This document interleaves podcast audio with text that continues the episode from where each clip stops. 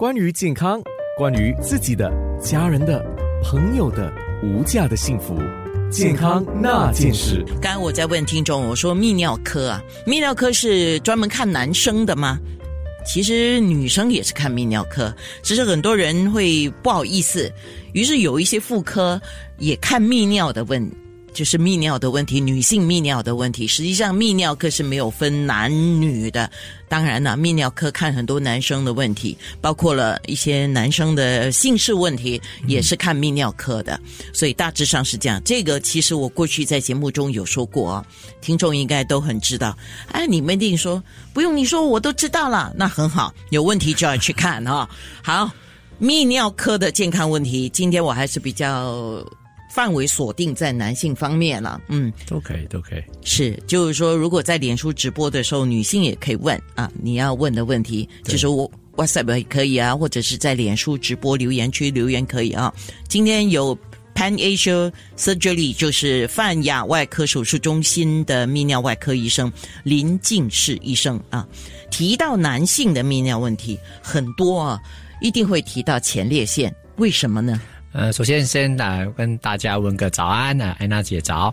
啊，对，前列腺是基本上是一个只是男性有的器官，它的大小就如一个核桃这样子，它的位置呢就出在了膀胱跟尿道中间，也就是膀胱颈的之下。那基本上，我们需要男生需要前列腺的主要用处就是来繁殖，因为我们需要来啊需要前列腺来帮我们呃生小宝宝。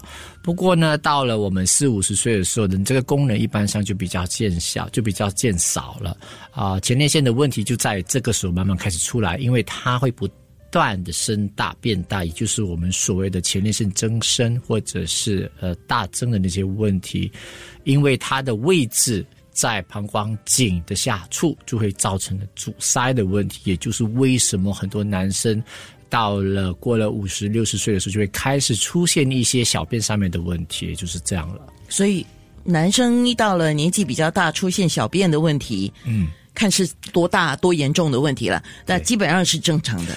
我不是说正常，我们的数字显研究显示了，就是说差不多五十岁以上的男生有五十八先都有少许的泌尿科问题，到了八十岁的时候，那个指数就飙高了八十多八先，也就是说你的年纪越你年纪越大越大的话呢，前列腺造成问题的可能性就越来越高。虽然不是一百八先，不过绝对是可能会有受一些影响的。嗯，刚才你提到几个问题了，前列腺。增大的问题，那是比较偏向呃年长人士。对，OK。然后就是，当然我们最害怕的一个就是跟癌症有关的。当然，当然。呃，年轻的男性，我看了一些资料说。比较多是前列腺发炎的问题，对吗？对对，安娜说的非常对。那简单的，我们来做一个比划，就是我把病人列为五十岁、五十岁之以上的呢，我担心的问题就是前列腺癌这方面的问题；五十岁以下，甚至三十多岁的男生来看我，主要是发炎的一些问题了。那增生呢，也就是属于五十岁以上的那些问题所在地了。主要的是那些比较年长者的一些男生才。会发生一些增生啊，跟前列腺癌的问题。年轻人一般上都是尿道发炎，不然就是前列腺炎的这些问题了。嗯，那所以当刚刚我们提到男士如果遇到小便出问题的时候，比如说呃。迫切性的失禁呢？失禁的问题应该是跟年长也有关关系啊。还有就是尿频，尿频是很多人时常提的问题。还有尿急，尿频跟尿急是有点不一样，对不对？还有当然有血尿的问题，这个跟前列腺一定相关吗？呃，是大多数都是有扯不开的关系，因为我们前列腺跟着年纪变成了比较大增生的问题。前列腺本身这个器官是非常多的小血管，那也就是为什么在这个时候，如果你做体检的时候，很多时候都会发现，在尿液里面有少许的血丝，就是尿里面有血丝。当然，如果是说严重起来发炎的话，你肉眼是看得到尿血，那就不同了，就直接看到是小便是红色，那是一个另外一一种比较呃严重方面的问题。很多时候。前列腺一增生的时候呢，就会造成你没有办法完全把膀胱里面的尿液清除的那种问题，也就是为什么它会有造成频尿。它频尿不是因为它喝很多水，只是因为它没有办法完全彻底的把膀胱里面的尿。排出来，也就是可能是说，普通人排了六七十八仙，你只排了十八仙。那过了一段小时间呢，你又满了啊，你的 alarm，你的身体的那些 alarm clock 就开始响起了，膀胱就跟你讲说又要上厕所，也就是这样给你那种频尿的那种问题。其实主要问题在于你没有办法，因为前列腺增生阻塞住了那个膀胱，呃，而没有办法清除，也就是频尿的来源了。呃，就我们打个比方吧，比如说。我们在家里大扫除，对，有些东西没有清干净 啊，你时不时又要回去清一次。对了，这大概这样的概念。对，而且是一次过清不完。那你想想看，小便这件事情啊，每天都要做上七八次。如果你因此，比如说没有办法清理你的膀胱，你每一天可能要回到上厕所，可以上到十多、二十、三十次甚至的，都可能发生的。林医生，我问一个问题好吗？虽然今天我们是比较把范围锁定在男性方面啊，但是因为你刚才提到频尿，我就忍不住想要帮我的女听众问一个问题了。没事。那女性也有频尿的问题的话，她因因为她没有前列腺呢，那又是什么问题呢？是膀胱吗？对，安娜姐这个问题非常问的非常好。对，女性一般上频尿的原点，而是的的的的原由，就是因为膀胱过动症。哦，膀胱过动症，就是因为你的膀胱基本上是简单的说不听话，嗯，它不在定时的时候，啊，它是一个肌肉组织，基本上就是应该在适当的时候把全部的尿排出来。过动症的问题就是它可能还没满，它就开始要动一些，要挤出来一些尿，造成你有漏尿那种问题，频尿那种尿急的那种问题，所以它的原理。就就跟那个前列腺增生有点不大同，不大相同了。嗯嗯，哇，看来我们在脸书直播上哈，这个部分我还有很多疑虑想要提问的哈，所以等一下你们呢，如果没有办法看直播，就是现在同步的直播的话，过后你可以看回播了。那刚才我们提到膀胱过度活跃症嘛，嗯啊。这个你先简单的解说一下，这个是什么问题？那我们英文就叫做称呃，就称为它为 overactive bladder，它主要是在一个女性比较多见的那些呃情况之下才有的。呃，原因为什么？就是因为女性的尿道比较短，一点五公分到一公分左右，男生自然而然有十多公十多公分，平均十五公分以上。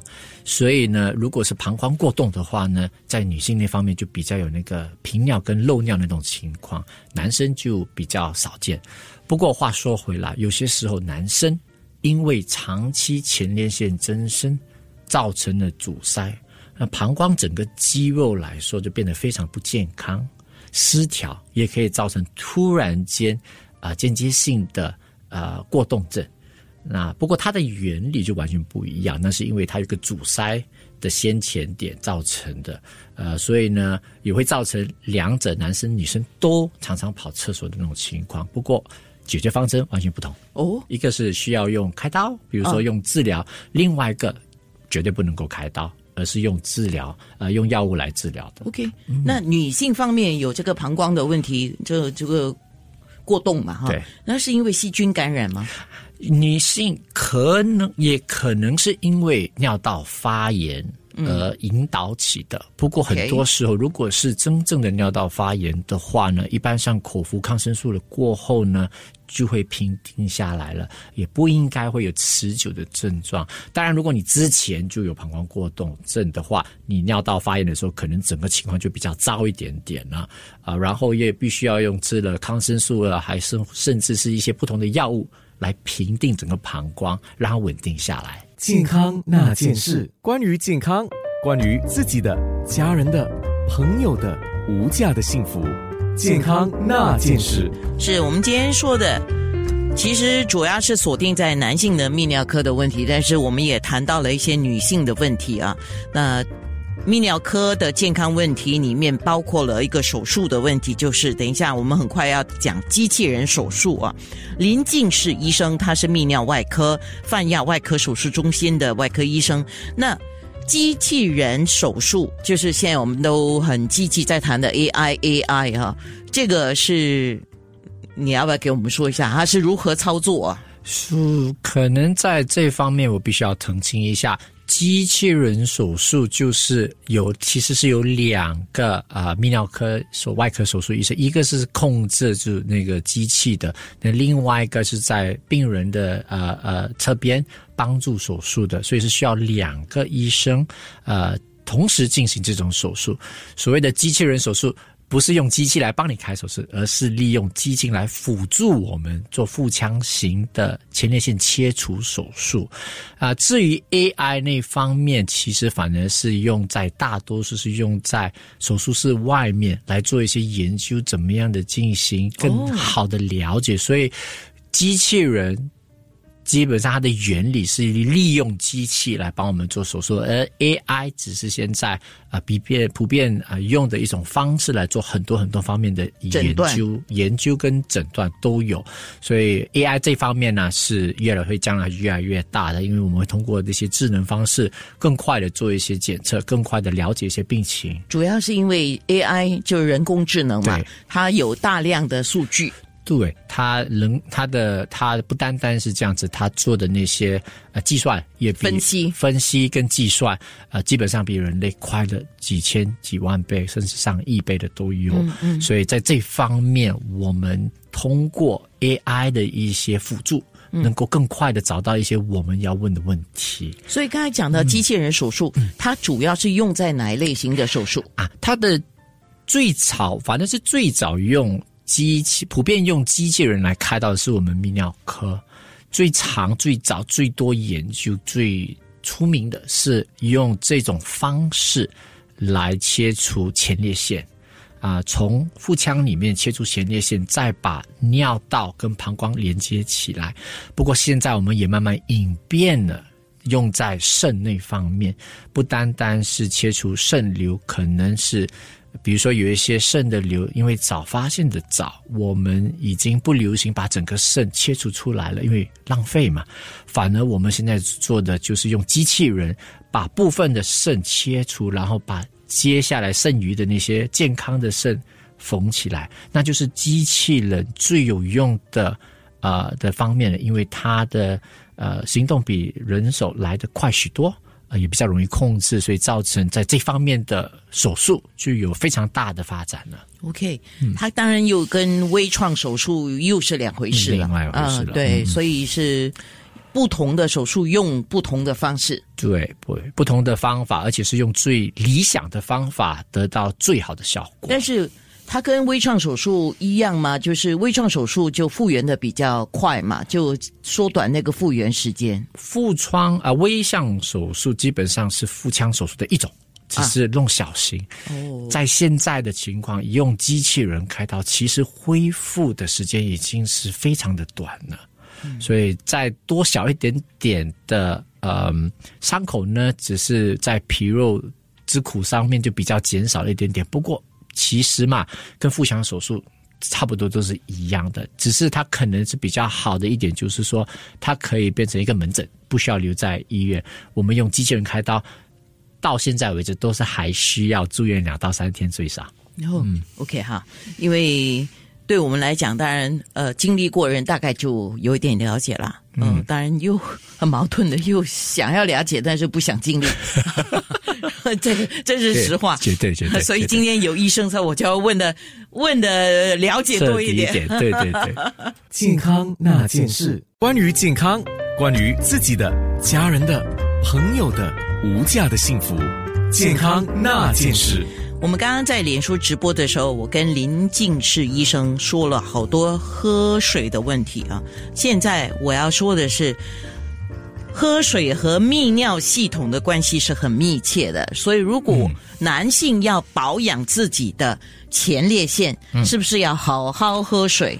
嗯，喝水是其中一个很重要的条件，因为如果喝水不够，造成脱水的情况，自然而然啊。尿液的上面的问尿道上面的问题就可以发生了许多，当然可以造成尿道炎，当然也可以因此导致的那前列腺发炎。所以喝水其实是一个最简单、呃最容易呃预防的一种方式，预防好过于治疗嘛，所以这是一个最容易大普遍听众能够所做的一件事情啊。至于呃前列腺癌这方面的预防这方面，很多人都问我这个问题啊，Dr. Lim 啊，林医生有没有方法？呃，在吃方面，还是一些呃呃生活方式方面，避免一些前列腺癌的发生。嗯，这一方面呢，我们在研究上面就其实没有找到任何的呃食物或者是一些生活方式可以避免前列腺癌发生的几率。反而泌尿科主张的就是，如果你到了某一个年纪，那我们一般上指定是五十岁以上。那个时候呢，你就必须要定时的去跟你自己的医生做一些检查。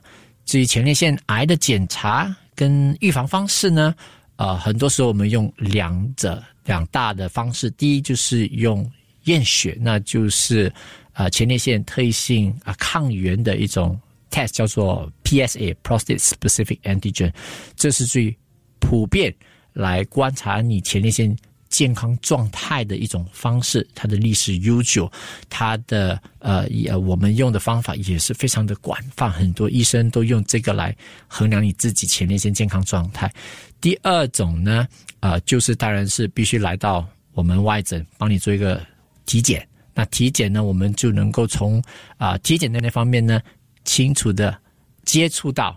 前列腺，而摸一摸它的形状有没有异象的存在，这两种方法也就是最常保护前列腺健康的保护方法了。哦，OK，好像刚才医生说的蛮简单的。呃不不不呃不可以用简单，蛮精精要的简要的告诉我们，就是你要平时好的喝水习惯哈，包括了量啊、次数啊，还有时间等等。对，你可以看我们的脸书回播啊。对对对。那另外一个东西就是检查。嗯。那像女性来讲，我们妇科检查哈，通常就是。呃，看你的年龄，对，一年或两年，还有需要，就是时间不一样，有些半年就要检查一次，对对对对。啊，那么泌尿科的检查，男性方面，泌尿科的检查多久一次比较好呢？我们一般上是主张呃一年，或者是最长也不过拖个十八个月，一年半，一年一年半，最好过了五十岁年长者一年一年半。做一个体检，特别是比如说是一个简单的体检，那包括了很多时候是包括了一些别的那些血验报告，例如说是血糖啊，就是胆固醇啊，或者是你的那些钙质啊、红血球、白血球那些数字的时候，顺便也做一些普遍的一些癌症血验报告，特别是 PSA 这种东西的，或者是呃 CA nineteen 啊，这些都是普遍呃很多。那些 health screening assessment 当中都有包括的，只是你有些时候你必须要确保你的或你的那些检验当中有包括了这些血员报告，这是最好的一种方式，来一年一年半做一个体检，来确保你自己本身的健康状态了。嗯嗯，哇，很多问题啊，其实是要从。小处去发现的，所以检查为什么这么重要？哈，提早检查，那么有个预防或者是治疗。但当然，我们也不排除，就是说有时候做了检查也没事，可是不知道为什么他就后来出现事情。嗯。这当然是绝对会发生的事情。很多时候就是有年轻的时候，不说年轻的时候，比如说你五十多岁，呃，做了一次体检之后没事，我一般上都会提醒病人，这次是没事了，不代表十年后、十五年后也会没事。所以你必须定时定时的呃来做一个检查。这是跟很多人生方面的问题都是一样的。这个年轻的时候没有高血压的问题，不代表你到了一个年纪没有这种问题。所以。检查这方面是一个人到了一定的时间必须固定做的一些东西。OK，刚刚我们讲年纪大的男性多数了，还是百分百我不知道，就是会出现一个情况，就叫前列腺增生，就是肥大的问题。对对对。呃，这个要定期检查。这方面呢，一般上我们都。普遍告诉病人，五十八岁的年长者在五十岁的时候啊，五十岁的时候有五十八岁的年长都会有泌尿的问题；八十岁的年长者八十八先都会多多少少会有一些泌尿的问题。这些主要的症状就是频尿啊，就是小不出便了，不然就是很慢，不然就是常常需要感觉到是我刚刚小的又要小的这种问题，还是夜尿都经有可能发生。如果这些症状困扰着你的话呢，你也差不多应该是去找一下你的医生谈一谈，到底有没有这些这方面的问题。有一些病人他知道他家里有这种病例，比如说他父亲本身都有前列腺增生的问题啊，那就不同了。那他们就反正是尽早会来找我，啊，问我问询问一下一些预防的策疗、预预防的方式，跟有注意一些哪一些啊该注意的东西。所以我们会跟着每个病人自己本身的病例而做出我们的治疗方针跟检查方针呢。那如果忍不住尿的话，呃，虽然还没有到尿失禁了，对对，但是通常是是这样嘛。一个人膀胱里面他要收那个尿液，收到一定程度，你就当然不能够忍了。对。可是有一些人只喝一点点水哦，他就要冲厕所。对对对，所以我们刚才有提到了，就是在我们在呃书脸上面有听到，就是膀胱量嘛。每一个男生女生都有一定的一个亮度，男生差不多是三百到四百毫米，那女生差不多两百五到三百五毫米。我们一般上正常的是在这个亮度的差不多两三百的时候，七十到八十八千满的时候，我们就有这个尿意。所以有些人呢就很正常的去上厕所。不过我们很多人也是因为时间忙嘛，啊，很多人就会憋尿，长期的你就会导致你的膀胱会有。变大习惯，你可以容量到六七百，都完全没有感觉的那种情况，我绝对是看到蛮多。我最年轻的是一个十八岁的小弟弟，六百毫米，他完全没有尿意，原因就是因为他从小训练到大。那这种情况之下呢，这就容易造成了很多问题，比如说是他那个年纪嘛，不可能前列腺增生，不过相反的，它可以造成了很多尿道发炎的问题，所以泌尿太久。自然而然也会产生许多问题，所以最适当的就是差不多三到四个小时上厕所。如果你正常喝水量的话，应该人平均差不多三到四个小时上一次厕所就比较安全一点点。健康那件事。